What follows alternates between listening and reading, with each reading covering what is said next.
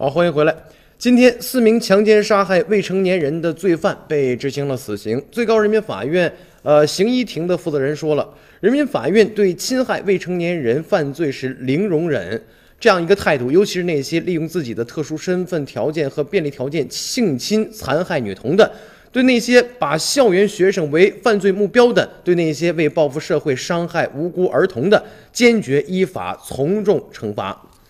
那么今天呢，被执行死刑的四名罪犯呢，其中这个罪犯陈某是利用教师身份和便利条件对女学生进行性侵，被害女生多达十多名，而且大多是幼女，其中多名幼女呢是被奸淫多次，甚至有的多达数十次，被害女生身心受到了极大的摧残。还有罪犯是潘某，是累犯，伙同他人专门针对是在校的女学生进行性侵，造成了被害女生跳楼、怀孕等严重的后果。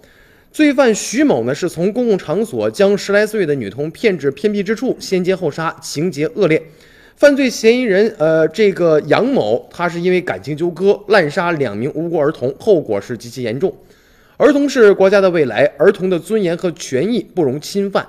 那么，同时也提醒广大的学生啊、家长啊、学校要进一步提高安全防范意识，动员全社会的力量，共同参与未成年人的保护，形成家庭保护、学校保护、社会保护和司法保护相衔接的合力，预防减少呃青少年嗯那个被侵害的一个犯罪的发生。